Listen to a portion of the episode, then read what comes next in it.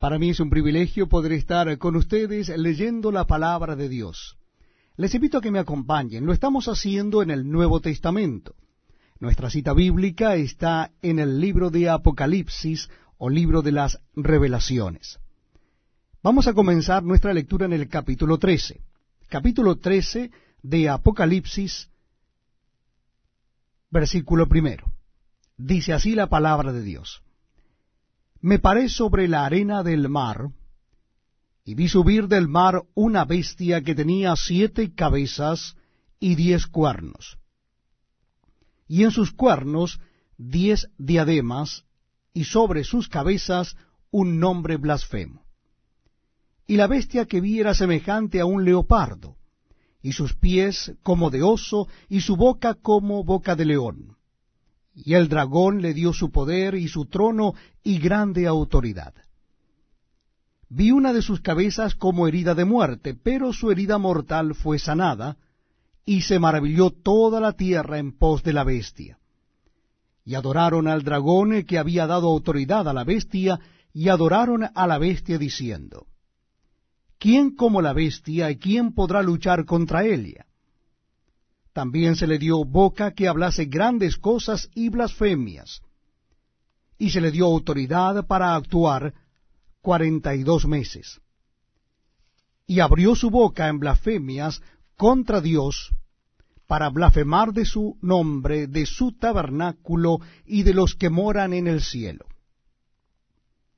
Y se le permitió hacer guerra contra los santos y vencerlos también se le dio autoridad sobre toda tribu, pueblo, lengua y nación. Y la adoraron todos los moradores de la tierra cuyos nombres no estaban escritos en el libro de la vida del Cordero que fue inmolado desde el principio del mundo. Si alguno tiene oído, oiga. Si alguno lleva en cautividad, va en cautividad. Si alguno mata a espada, a espada debe ser muerto. Aquí está la paciencia y la fe de los santos.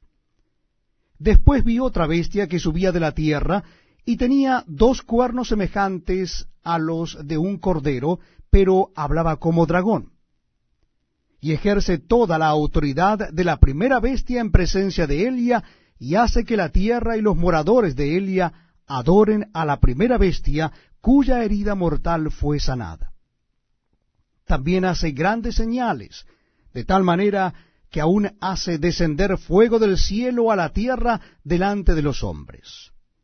Y engaña a los moradores de la tierra con las señales que se le ha permitido hacer en presencia de la bestia, mandando a los moradores de la tierra que le hagan imagen a la bestia que tiene la herida de espada, y vivió y se le permitió infundir aliento a la imagen de la bestia para que la imagen hablase e hiciese matar a todo el que no la adorase.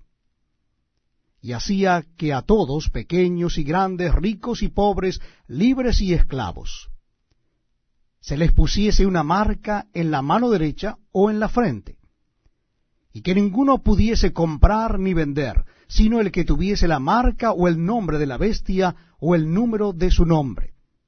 Aquí hay sabiduría. El que tiene entendimiento,